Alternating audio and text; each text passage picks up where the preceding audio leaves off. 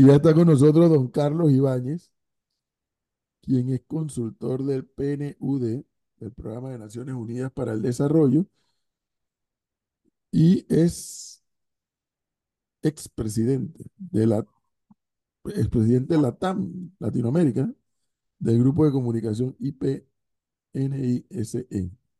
¿Eso que es New York Stock Exchange? Exactamente, IPG Interpublic, buenos días. Sí. Bienvenido. Muchas gracias, gracias. Buenos días para todos. Oiga, barómetro político de candidatos presidenciales a propósito. Aquí está Gonzalo diciendo que ya, ya él tiene uno, falta el segundo. Calculo que Carlos ha visto muchas elecciones por aquí y por la región, ¿no? Así es, sí, sí, hemos trabajado en América Latina, Centroamérica y también en, en Europa, así que elecciones y procesos electorales en general, ¿no? Referéndums, es bien, bien interesante, tenemos una experiencia. A propósito de esa experiencia, Carlos, comentábamos aquí hace varios meses atrás y yo les decía a los compañeros de la mesa que si ley ganaba en Argentina y luego de la experiencia del Salvador con Bukele, ¿no cree Carlos que puede que haya un movimiento en la región hacia ese modelo estilo de gobierno? A ver, nosotros es, es, es, una, es una interrogante de debate, digamos, teórico bastante interesante.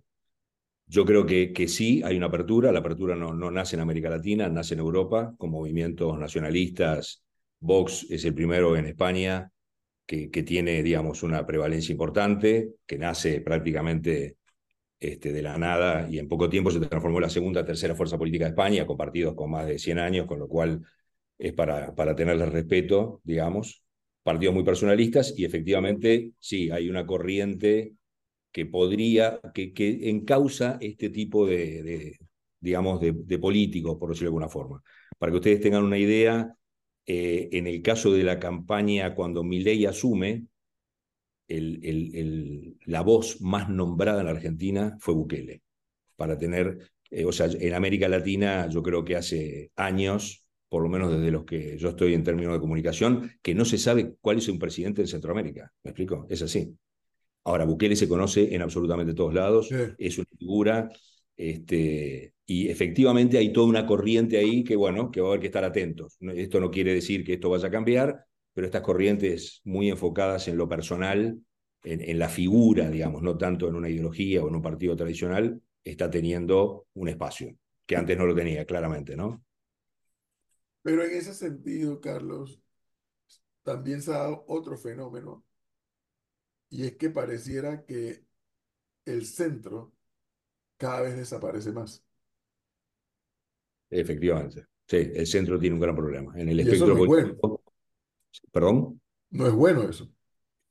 A ver, yo creo que todo lo que atente contra el sistema democrático en el sentido amplio de la palabra de lo que es democracia es un problema y es un problema que lo están detectando organizaciones internacionales. ¿eh? O sea, todo esto que tiene que ver con la desafectación del sistema es un tema. O sea, ya no es un tema de indecisos, es el desafectado, es el que dice a mí ya no me importa nada, yo no voy a votar, no creo en la política, no creo en los políticos, que es una corriente de opinión que en el caso europeo, eh, la Unión Europea tiene muchos proyectos de trabajo sobre este tema y mucha inversión para traer al elector joven diciendo el sistema que hoy prevalece es la democracia, te guste o no te guste, podrá ser de una forma u otra, pero no te vayas del sistema, porque irse del sistema eh, ya, ya no queda otro sistema, ¿me explico? Es el que tenemos. Este, podemos mejorarlo, será obviamente perfectible, pero quedar por fuera del sistema es extremadamente peligroso. Y en ese sentido, los partidos de centro efectivamente eh, tienden a diluirse en el espectro, ¿no? En la medida que se va polarizando, el, los, los, centros tienen, tienen bastante problema para, para buscar su lugar en el mundo, por decirlo de alguna manera, ¿no? Claro, don Carlos, pero la, la realidad es que en Panamá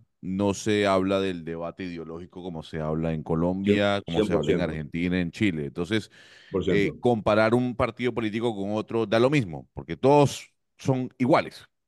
Entonces, 100% la, la, la, consulta es cuando usted y, y, y hace el estudio comparativo de los candidatos que están sobre la mesa, ¿cómo diferencia uno, se diferencia uno de otro? Tomando en cuenta que los partidos políticos que están detrás de ellos son iguales. Bueno, eh, a ver, eh, eh, Gonzalo, para, para, empezar, para entender un poquito qué es esto del barómetro, ¿sí? que es, es, es, una, es un reporte que nosotros generamos en, muchos países donde tenemos actuación y donde no tenemos actuación. La idea es tomar las figuras políticas, sean candidateables o no, es tomar figuras políticas que nosotros sabemos que tienen tracción sobre la ciudadanía y empezar a analizar qué es lo que los medios dicen de ellos, qué es lo que ellos dicen de ellos y qué es lo que la gente dice de lo que ellos dicen. Ese es el barómetro. Y después lo que hacemos es comparamos esa, ese clima de uno en otro, partiendo de la base, y esto es importante, que el barómetro es situacional, ¿sí? Esto es como, es como hablar del clima de una región y el pronóstico del tiempo. El barómetro es un tema de clima, no es pronóstico del tiempo, no está diciendo esto es lo que va a pasar, está diciendo en esta foto es como que si tú dijeras, bueno, yo estoy en un clima seco y, o sea, no sé, y tropical. Dice, bueno, pero llueve. Bueno, sí, sí, ese es el pronóstico del tiempo, no deja de estar en ese clima.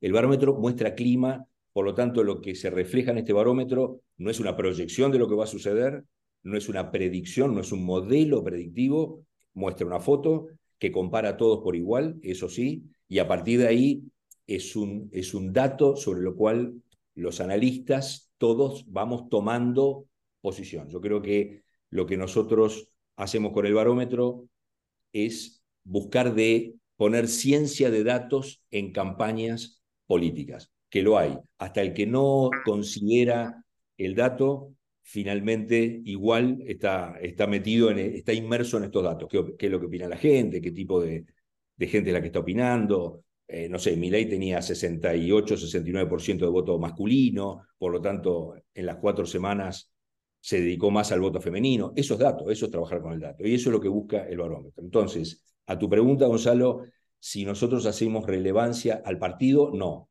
Para nosotros, en el barómetro, lo que estamos diciendo es esto es lo que opina lo que se llama el, media o el agenda setting, o sea, qué es lo que los medios ponen en agenda, ¿sí?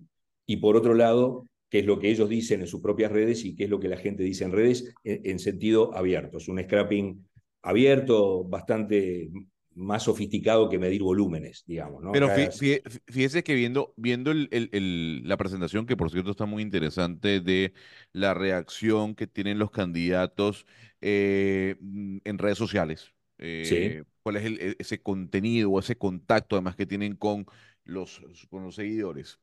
Hay algo que me llama la atención, porque cuando se lee el, estudio completo, una de las conclusiones es que quien más capitaliza comentarios a favor dentro de su campaña es el señor Lombana por el tema minero, eh, siendo el tema minero, digamos, el componente más fuerte políticamente hablando en los últimos meses. Pero no así Martín Torrijos, que Martín Torrijos también estuvo en contra del contrato minero. ¿Qué vieron ustedes de, de la crítica frente a Martín Torrijos que no la tuvo Ricardo Lombana cuando los dos estaban en contra del contrato minero? Bueno, en principio, eh, si estamos hablando de la reacción ciudadana, ¿no? Que es de lo que estamos hablando. y esto, esto eh, es importante eh, que quienes nos, escucha sepan que, que, esto es ciencia de datos. O sea, acá no hay opinión, acá se extrae el dato se, obviamente se cura, se analiza, pero es un dato. O sea, nosotros no estamos, eh, no, hay forma de sesgar esto, esto de lo que está en redes y, se puede ver. Cuando, cuando un candidato hace una declaración, la reacción que tiene a dos candidatos que hacen la misma declaración es cuál es la legitimación que cada uno tiene que lo, lo precede a esa declaración. ¿Qué quiero decir con esto? Si yo soy un candidato que estoy por fuera de lo que es el circuito político tradicional de los partidos tradicionales, como ejemplo, y digo, nosotros lo que vamos a hacer es cambiar el rumbo de este país, naturalmente la reacción puede llegar a ser más favorable de otro que diga exactamente lo mismo, pero que está dentro del circuito, pero el ataque es lo que pasa que ustedes, ¿por qué no lo hicieron en su momento? ¿Sí? Estos son los outsiders de lo que estábamos hablando en un principio, es el caso de Milei, que bueno, que dice, yo vengo a estar a, hablar en contra de la casta. Ellos son la casta, yo soy nuevo. Lo cierto es que hoy el gabinete de Milei es todo de la casta, pero eso es otra historia. Pero lo, pero lo que sí sucede en términos de lo que tú mencionabas es que la gente reacciona de la manera en que también el candidato es percibido. Por eso que toda la parte de percepción y gestión reputacional de candidato es clave en campaña. Si yo soy un candidato que estoy considerado como un candidato honesto, que tengo autoridad sobre los temas de los que hablo, y bueno, la gente va a reaccionar distinto, por más que dos candidatos digan exactamente lo mismo, que es un poco lo que sucede. Torrijos, en los comentarios generales, aparece como alguien que en su momento apoyó la minería, que en su gobierno nunca dijo nada. Bueno, en este caso, entonces eso le juega en contra a la hora de la reacción, ¿sí? Como explicación de lo que sucede, ¿no? Ahí lo que, lo que están mostrando un poco son eh, lo que nosotros llamamos sentimentalización, que no es necesariamente positivo o negativo, por eso ponemos favorable o desfavorable. ¿Esto en qué temporada es? Estos son los últimos 90 días. O sea, este esto va hasta el 12, hasta el 10 de diciembre. E incluso en este barómetro hay un parteaguas muy claro que tiene que ver con el tema de la minería. O sea, aquellos o sea, los candidatos quedaron posicionados mejor o peor en función de cómo trabajaron el tema comunicacional de la minería y cómo se pararon frente al tema. Fue, es, es uno de los indicadores más claros. O sea, la gente penalizó o no a los candidatos que les creyó que estaban a favor o en contra de la minería. No sé si, si me explico. Al que más mal le fue fue al candidato de gobierno, ¿no? Sin duda, pero es, es, es, que ahí hay un desgaste y obviamente es el desgaste natural de la gestión, que eso siempre es así, este, sumado a que es un candidato que comunicacionalmente eh, está, está bastante golpeado, digamos, ¿sí? Más allá de, ustedes piensen que nosotros cuando hacemos estos análisis, los análisis nuestros son agnósticos, o sea, esto, nosotros no, no le ponemos color adicional a lo que los números dicen. Esto es lo que los números dicen y de vuelta, que para mí es importante, esto es una foto, estos son los últimos 90 días, y tú me decís, pero esto puede cambiar. No, esto va a cambiar sin lugar a dudas. De hecho, sabemos que en enero pueden haber cambios en las fórmulas, ustedes estaban hablando del tema de las papeletas, o sea, hay gente que, en el caso de Martinelli, por más que Martinelli pueda eventualmente no participar, va a decir yo voto a Martinelli, o sea, esas cosas van a suceder y esto va a cambiar. La foto es esta. Ahora, don Carlos, hay algo que, que me llama la atención y no sabría cómo interpretarlo y qué bueno que usted esté aquí cuando vemos el cuadro comparativo de eh, la desaprobación o aprobación de los candidatos, vemos que Ricardo Lombana tiene un alto nivel de aprobación. Sí. Eh, y que Ricardo Martinelli sería el segundo en cuanto a nivel de aprobación con un 36%. Sí. ¿Aquí qué influye más? ¿El nivel de desaprobación que tenga un candidato o el nivel de aprobación que tenga es, es, una, es una muy buena pregunta. En realidad nosotros lo que generamos es un índice porque efectivamente hay dos cosas que hay que tomar en cuenta. Primero, los volúmenes que cada candidato tiene, ¿sí? Porque tú puedes decir, mira, yo tengo un índice altísimo de aprobación, tengo un 90% de aprobación, pero tenés 100 personas que hablaron de ti. Por lo tanto, decir, bueno, si yo tengo el 90%, hay 90 personas que hablaron bien. Ahora, si yo tengo el 63% de aprobación y tengo 500.000 seguidores, bueno, ya la cosa cambia. Entonces, todas esas cosas son las que hay que ponderar y por eso que generalmente nosotros generamos un ratio para normalizar esto, que es un ratio como de aprobación. Y en general, yo te diría que, que lo que tú mencionás, eh, Gonzalo, es parte de lo que los analistas nuestros hacen cuando nosotros ya estamos trabajando en campaña. Es entender si, si hay que trabajar sobre los índices de aprobación o los índices de desaprobación para ver dónde uno se apoya, tanto de, de un candidato como, como del resto del espectro político, ¿no? Ahora, don Carlos, en, en política funciona eso de que, que hablen mal, no importa, pero que hablen. Bueno, sí, funciona así, claro que sí. Ah, o, yo te lo diría, yo te diría al revés. Sin visibilidad ciudadana es muy difícil ganar una elección. O sea, hay que tener visibilidad para empezar. Eso no te garantiza pero si sos un candidato poco conocido, por más que tengas una propuesta similar o, eh, al final, finalmente no, no, no, no lográs subirte al ring de los dos o tres en los cuales va a quedar la contienda. Eh, antes, Edwin decía, eh, con quien polemice Martinelli o no, si hay una polémica, y un debate. Eso es todo un tema de estrategia de campaña, justamente porque si Martinelli sube al cuarto en las encuestas, lo transformó automáticamente en segundo. ¿Me explico? Automáticamente. La percepción de la gente es acá es donde se está jugando la presidencia de Panamá. Ahora, y todas esas cosas son parte de la estrategia, ¿no? Esa, esa, ese juego sobre la presidencia y la silla en, en Palacio se definirá por las redes sociales. ¿Y por qué se lo pregunto? Cuando uno ve la realidad de, de eh, políticos como, o personajes como Milei, eh, Bukele, uno se da cuenta que el impacto que tienen a nivel de redes sociales es muy grande. Los extractos de sus discursos, eh, la actuación que tienen frente a algunos temas, y eso lo que hace es al final transformar eh, o hacer viral al propio candidato, en este caso presidente. ¿Usted cree que son las redes sociales o serán las redes sociales las que definan el ganador de la elección de 2024? No. Yo lo digo de otra manera. El ganador es el candidato, siempre. O sea, no hay buena gestión de redes que con un mal candidato, por decirlo de alguna forma, pueda ganar. No hay, no hay forma. Lo que sí es cierto es que en un muy buen candidato o un buen candidato con una mala gestión de comunicación en redes, la tiene muy difícil.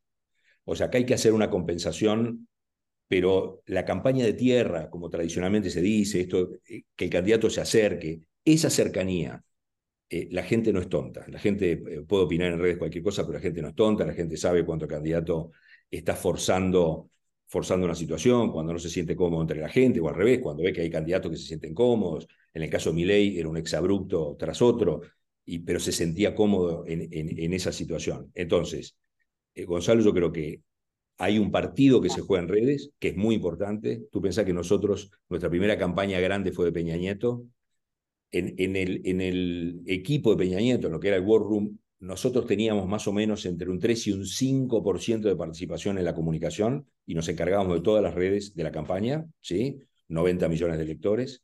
Hoy, cuando nosotros nos sentamos en la mesa de trabajo de un candidato, somos el 30 al 40% del trabajo de campaña. ¿Qué es lo que se hace en redes? ¿Cómo se comunica? ¿Qué es lo que está pasando? ¿Cuáles son los incidentes? Eh, eh, o sea, las redes amplifican y también muchas veces generan agenda, sin perder de vista lo que yo les decía hoy, que este, la agenda setting que hacen los medios también es un tema en el cual hay que tomar muy en consideración. O sea, si permanentemente un medio me está acusando a mí de casos de corrupción y naturalmente yo en campaña voy a tener que decir algo. Hay un punto en el cual voy a tener que decir algo. Si ustedes se fijan en el reporte que enviamos, hay un dato curioso con respecto a eso, que el esfuerzo en redes de Martinelli de decir todo lo que me está sucediendo tiene que ver con una persecución política, y eso sale del análisis semántico de lo que pauta el equipo de Martinelli, la gente, eso creo que es el 20 y pico por ciento o más de lo que, del esfuerzo que hace la gente de campaña de Martinelli o la gente de comunicación de, Martinelli, sin embargo, la gente reacciona a eso con un 5% de los comentarios que le destina Martinelli. O sea, cuando en campaña tú estás pensando que lo que tenés que posicionar es que sos, que tenés un ataque político, la gente no está creyendo que realmente haya un ataque político. Eso es lo que voy. Y por eso que el dato es importante. La gente lo juzga por otra cosa y no por eso. O sea, no reacciona de la misma manera, ¿no? en, ese informe ustedes pudieron, se pueden captar las, ¿cómo se llama? Los call centers o las cuentas falsas, o ahí se va de todo. No, no, no, no, no. Eh, estos son, por eso yo le decía hoy, estos son reportes que están extremadamente curados. Nosotros incluso eh, buscamos que de una cierta manera se empiecen a, también empezamos a, neutralizar cuando tú tenés muchísimos retweets o retweets de, famosos, porque eso empuja mucho los volúmenes. Así que no, acá ya está ponderado lo que serían opiniones de usuarios únicos, si tú me son ciudadanos. Los que están opinando acá son ciudadanos. Los volúmenes que nosotros estamos trabajando es sobre la base de ciudadanos, no de troll centers o, digamos, estos, estos centros, digamos, de difusión de noticias, ¿no? Don, don Carlos, fíjese que, que a mí me interesa mucho eh, cómo, cómo ustedes en la presentación desglosan el comportamiento del candidato en cada red social. Y es que cada red social es completamente diferente. TikTok no es igual a Facebook, Facebook no es igual a Instagram, aunque, aunque sean de la misma empresa, y así sucesivamente. Correcto. Y usted, y me llama la atención cuando se pone, eh, se, pone eh, la, la, la definición o definitoria del análisis hecho a Rómulo Rux, diciendo el contenido de Rómulo Rux en, en Facebook es el que tiene tal vez mayor impacto. Así es. si usted fuese asesor, aquí le pregunto, si usted fuese asesor, adentrándonos en, la, en, el, en el departamento de especulaciones que tanto nos encanta en este programa, ¿usted qué le diría a los candidatos? Váyase mejor hacia TikTok, váyase mejor hacia Instagram, ¿qué tiene que explotar a nivel de redes sociales? A ver, eh, yo te diría la respuesta es bastante, bastante simple. Primero, cada red tiene su propio forma de comunicar, si no es lo mismo comunicar en Facebook texto que comunicar TikTok, que tiene que tener otro tipo de pliegue, y ahí es donde el candidato se siente más cómodo para hacerlo, ¿sí? Ustedes piensen que Milei, una de las cosas que hizo cuando asume, hace un TikTok adentro de la Casa Rosada, mostrándole a la gente el bastón. Bueno, son cosas que no, no son comunes que sucedan, pero es, es una red con la cual se siente muy cómodo. Payo Cubas en Paraguay también se siente muy, muy cómodo en TikTok. Por lo tanto, hay que estar en todas las redes está claro que dependiendo de qué voto uno esté buscando y en función de cómo es el engagement, o sea, la, cercanía que cada grupo tiene, cada clúster de votante tiene, hay que poner más foco en esa red. Dicho de otra forma, si yo tengo una, un voto relativamente adulto y quiero atraer al joven, y bueno, seguramente voy a tener que hacer algo en TikTok. Si yo quiero hacer un debate más de conciencia, más de temas, seguramente hago un podcast, porque es un lugar donde yo puedo expresarme con, mejor solvencia con respecto a un tema, no en un debate. Pero dicho esto, está claro que cada candidato se siente cómodo y también está claro de que hay que tratar de ocupar todos los espacios con, con, la lógica que los espacios tienen, ¿no? O sea, porque cada canal tiene su público, no solamente tiene su forma de comunicar, sino que tiene su público objetivo. Alguien de 50, 60 años va a querer entender más sobre una plataforma política, o sea, va, va a querer saber cómo es que va a suceder tal cosa y un joven se va a tirar más por el titular. Va a decir, Carlos, privaticemos. el gobierno. ¿Perdón? No, no me parece haber visto en las gráficas que vi rápidamente. Bueno, que en Panamá todavía no estamos hablando de planes de gobierno, pero en la experiencia vivida recientemente, ¿cuánto peso le asignas a los planes de gobierno en la campaña? En, la, en términos del voto. A ver, exacto. En términos académicos, se le asigna un peso alto por un ejercicio académico importante en términos electorales. A ver, eh, obviamente es, es, es la estructura de comunicación que yo tengo, ¿no? Yo debería estar diciendo permanentemente qué es lo que voy a hacer con respecto a ciertos temas. Lo que sí nosotros ya vimos y, y sabemos es que si este plan de gobierno está sustentado por datos en función de lo que a la gente realmente le preocupa, y bueno, el peso es enorme. O sea, por ejemplo, el hecho, hay, un hecho, hay una segunda derivada de lo que pasó con la minería, que es interesante en Panamá, que no aparece en este informe, pero nosotros sí lo tenemos ponderado, es que surge, además del tema ambiental, ¿sí? que, que no me parece un tema menor para Panamá, de que hay, hay como una voz ambiental que pudo emerger de todo este debate político, hay también un tema de nacionalismo y hay también un tema de soberanía que de alguna manera permeó en, los ciudadanos que estuvieron en contra y que obviamente va a permear después en la campaña electoral. Dicho de otra forma, hay que hablar del tema de soberanía, hay que hablar del tema de cambio climático, hay que hablar del tema, o sea, hay temas en los cuales la gente está preocupada, por supuesto que los temas de base, seguridad, salud, empleo, siempre están y siempre van a estar, y educación, y es así, pero después hay otras sensibilidades que tienen que estar incorporadas. Si están, el peso que tiene el, el programa de gobierno, digamos, o la propuesta de gobierno, es fuerte. Y Edwin, yo te diría, lo que nosotros estamos viendo, lo que yo estoy viendo en los últimos años, es que pesa mucho más hoy un programa de gobierno que una estructura política ideológica. ¿sí? Hoy eh, un, un, votante dice, está bien, yo lo que creo es que hay que privatizar y no está mirando si, el que lo plantea es de izquierda, derecha, centro, centro derecha, nacionalista, va por el programa, va por el título del programa, que hace 20 años atrás era yo soy de esta corriente de opinión y por lo tanto sustento este tipo de programa. Ahora es el programa me cierra o no me cierra, es mucho más inmediatista, digamos, ¿sí? Por eso que el debate del programa eh, cuando uno le pone datos, eh, tiene una, una, ponderación más importante, porque al final le estás hablando a la gente con lo que la gente quiere escuchar. Pero esa valoración que acabo de escuchar sobre el plan de gobierno, que pudiera compartirla casi que al 100%, llega hasta los sectores más populares del electorado. O sea, toda esa ponderación y toda esa valoración, lo que está proponiendo. Sí. Bueno, no todo, pero si tú tienes un, programa, o sea, lo que está claro es que a cada clúster, digamos, de votante, le, le vas a tocar el tema que más lo sensibiliza. Si te vas a una zona donde el tema de la seguridad, tú lo que vas a decir es yo quiero que Chiriquí se transforme en la zona más segura de Panamá, porque esa es la problemática que la gente tiene. Y si en otro lugar lo que pasó es que la educación está cayendo porque cerraron escuelas, tú vas a decir, acá lo que tenemos que hacer y mi gobierno lo que hará es poner en primera persona el tema de la educación y le voy a dar más presupuesto.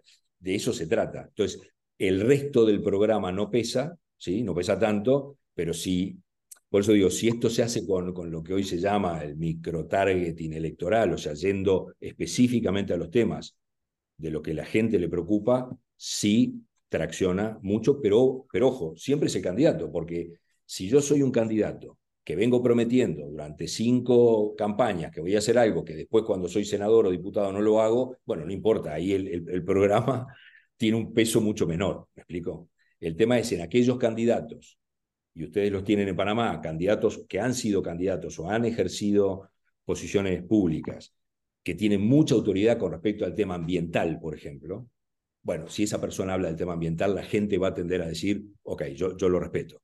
¿Me explico? Porque ya tiene una trayectoria en ese sentido y si alguien habla de un programa sobre el cual tiene autoridad moral, ética y técnica para hacerlo, obviamente la gente dice, yo le creo.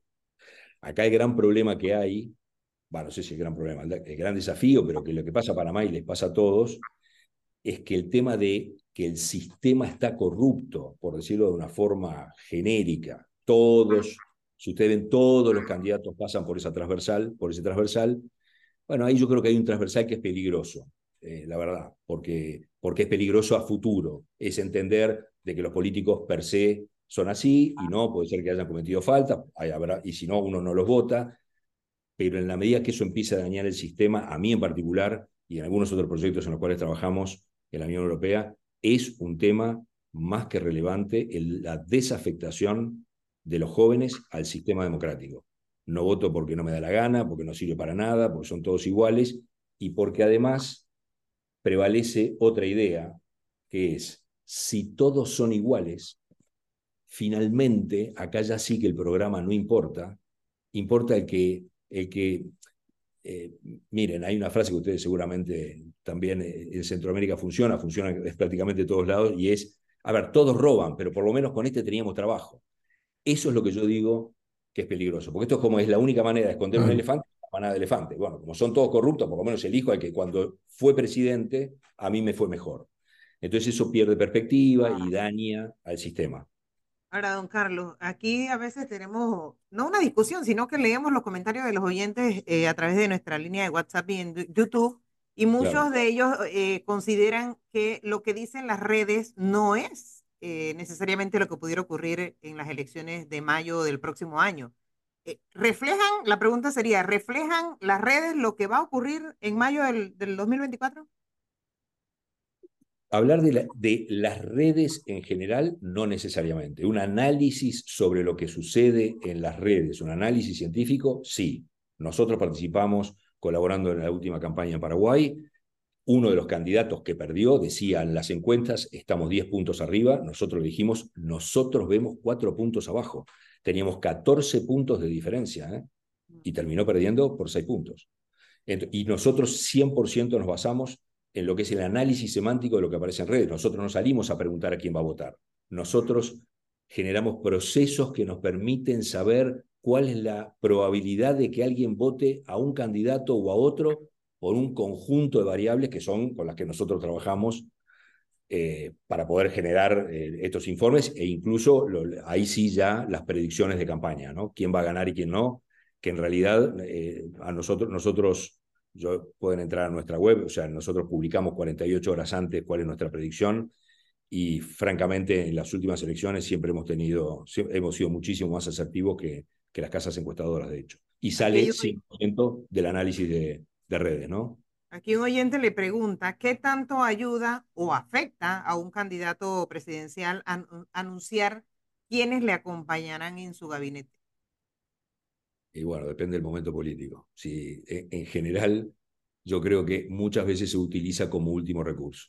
Cuando ya el candidato ve que por sí solo no puede traccionar más, dice, pero este es mi equipo, esto es lo que somos. O sea, viene teniendo una campaña bastante personalista, de yo, yo, yo, cuando eso deja de traccionar, muchas veces lo que termina sucediendo, pero esto no es, esto no es una teoría mecanicista, no es que si hago esto va a pasar esto. En general lo que nosotros vemos que sucede es que cuando un candidato, sobre todo presidencial, empieza a mostrar el equipo, es porque tiene problemas ya con su propia figura en la campaña. Ya, ya la figura no tracciona más, el programa no tracciona más, entonces empieza a mostrar equipo para reforzar eh, la posición. Fíjese que usted mencionaba, don Carlos, del fenómeno Bukele, y que hemos debatido de, de, alguna u otra forma. Yo tengo una posición muy contraria a la del profesor y la de Flor, en donde yo creo que el latinoamericano no tiene que ser un derecho por otro.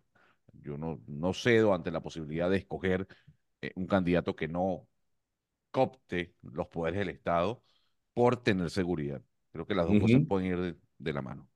No obstante, muchos políticos utilizan la retórica incluso o narrativa, como usted lo quiera llamar, de Bukele para decir, este es el cambio que yo quiero. Exacto. ¿Usted, cree que en Panamá quien eh, eh, utilice esa, esa narrativa buquelista y traerlo a él a colación pueda generar más votos a favor? Bueno, e, es un poquito temerario, voy a responder, pero es un poquito temerario. Yo diría que en principio, por lo que yo veo ahora, no las posiciones, este tipo de posiciones suceden en países donde hay mucha radicalización y donde la gente ya no tiene ninguna alternativa de lo que está viendo en su propio país. O sea, si tú vives en un país donde hay mucha violencia, hay problemas de cárcel, o sea, las cosas donde Bukele puede decir, acá nosotros tuvimos un logro, más allá de cómo se llegó a ese logro, ¿sí? que no, no, no, no lo vamos a debatir, podríamos debatirlo. Este, decir, bueno, yo finalmente el tema de los maras, las cárceles lo controlé, ¿sí? y el resultado final es que lo controló, más allá de cómo fue el proceso para que eso sucediese. Si tú estás en un entorno donde esa es la problemática, tú decís, ok, optemos por la teoría Bukele, como en algún momento fue Giuliani, ¿se acuerdan? Cuando dijo, bueno, en, Nueva York esto, la teoría es este, delito cero, tolerancia cero, y entonces todos tienden a decir, ahora yo copio, esto iba a funcionar, y no, es así. Una cosa que funciona en Nueva York, con la cabeza de un norteamericano, otra cosa es lo que puede pasar en El Salvador, yo creo que Panamá en el contexto centroamericano es totalmente diferente. Nosotros eh, tenemos, trabajamos en Centroamérica, o sea, Panamá es Panamá. De hecho, nosotros tenemos Panamá y Centroamérica como dos áreas separadas, tiene una lógica diferente. Yo creo que, que son ideologías y metodologías que, que tienen algún componente facilista. Mira, si hacemos esto, entonces va a pasar esto. Y como ya tenés una, prueba y la gente está harta de, escuchar eh, cosas, dice, bueno, probemos. De vuelta, yo creo que, que, no, no lo veo en Panamá, no veo el tema en Panamá, francamente, no veo, no veo que haya un esfuerzo en esa dirección. Yo creo que Panamá toma nota políticamente de, de los sucesos que los ciudadanos identifican en todo sentido. ¿sí? Ustedes son, digamos, han tenido demasiado impacto internacional en muchos temas, en los cuales Panamá siempre termina poniéndose de pie, ¿sí? Panama Papers, en fin, un montón de cosas que al final el panameño es panameño. Me explico, tiene como una propia personalidad que lo hace seguir adelante con un país que tiene un montón de ventajas con respecto a otros de Centroamérica y otros de otros países también, ¿no? País pequeño, con políticas públicas que serían fáciles de aplicar, en fin, no tiene distorsiones sociales enormes, las tiene, pero no, no, no tiene grandes bandas organizadas, digamos, de, crimen organizado, que otros países sí lo tienen. Las hay, las hay, pero no juegan un rol protagónico en la coyuntura del país. ¿sí? ¿Está haciendo eh, Carlos Ibáñez algún trabajo para alguna campaña política en Panamá? No. Importante la pregunta y más importante la respuesta. Eh, cuando, cuando nosotros generamos este tipo de informes, lo hacemos porque, entre, entre otras cosas, nosotros somos una consultora de ciencia de datos. A nosotros nos interesa saber qué es lo que pasa porque sí vamos analizando y ustedes en campaña tienen dos grandes elementos a considerar, que es lo que es el marketing político y lo que es la inteligencia electoral.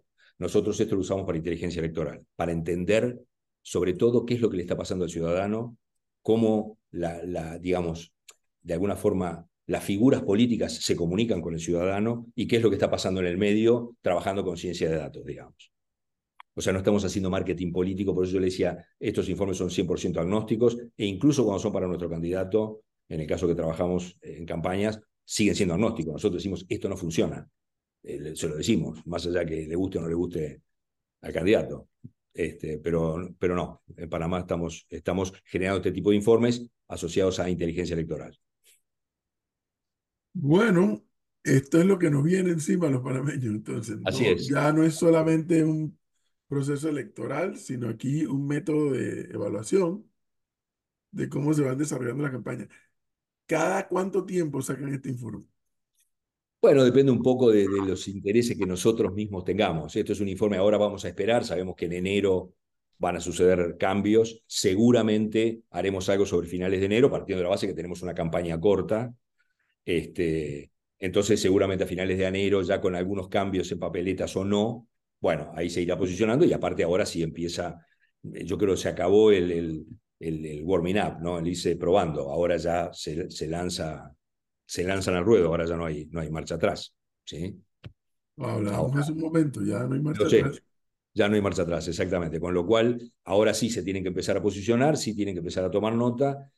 Y si ustedes me permiten, lo que, lo que nosotros abogamos es que la ciencia de datos pase a ser parte de los procesos electorales, o sea, trabajar con datos de la gente, de lo que a la gente realmente le interesa, no una encuesta de opinión, no, que, no si el candidato se ve bien con corbata o sin corbata, que eso está bien, no digo que no hay que hacerlo, pero ir un poco más profundo y decir, bueno, cuáles son las preocupaciones de la gente y cuáles son los temas por los cuales la gente saldría o no a votar, que no es lo mismo, ¿no? O sea, de hecho, creo que ustedes también lo hablaban, una cosa es tener seguidores y otra cosa es tener votantes. No, no es lo mismo, claramente no es lo mismo. Este, pero bueno, ese es el, en, ese proceso profesional es en el que estamos embarcados. Bueno, entonces queremos agradecerle por haber estado esta mañana con nosotros y compartir ese interesante informe. A, a, las órdenes, un placer también, súper interesante el programa, les agradezco muchísimo y cualquier cosa ah, estamos a las órdenes. Ahora, este, este informe es de tres meses. Me, imagino que van a seguir, van a seguir haciéndolo hasta que lleguen las elecciones. Vamos a hacer uno más a finales uno de enero. Más. A finales de enero vamos a hacer otro, a ver cómo quedan posicionados por los cambios que eventualmente pueda haber, y seguramente después haremos algún otro, este, pero ahí ya veremos un poco cómo. Estos son informes que involucran un equipo de gente grande, este, por lo tanto, y como son cosas que hacemos nosotros para investigación, mm. también tenemos que irlo adecuando a los procesos eh, que tengamos nosotros de trabajo. ¿Me explico? O sea, si estamos con bastante carga de trabajo, eh, se ralentizan estos procesos, este, ya que son pro bono, los hacemos para, para generar información y para generar debate y para poner en conocimiento un poco de cómo son los procesos de campaña más modernos, por decirlo de alguna manera. Bueno, estaremos atentos para conocer el siguiente informe. no, no, bueno, que tenemos que hablar, Flor, tenemos que hablar con Carlos para ver si compartimos toda esa información y esos gráficos que lo podemos Estamos súper a las órdenes. Así que en cuando quieran me pueden contactar sin ningún problema. Nosotros seguimos traqueando más allá de los informes. O sea que nosotros hoy, nuestras plataformas están siguiendo el día a día de la realidad panameña. El informe este es una consolidación y una curación de datos para mostrar esto, pero nosotros a día de hoy estamos sabiendo qué es lo que está pasando minuto a minuto. Así que con mucho gusto, cuando ustedes entiendan que puedo generar algún valor, me avisan. Excelente, Carlos. Muchas gracias. Gusto en A ustedes. Que tengan un excelente día. Chao, hasta luego.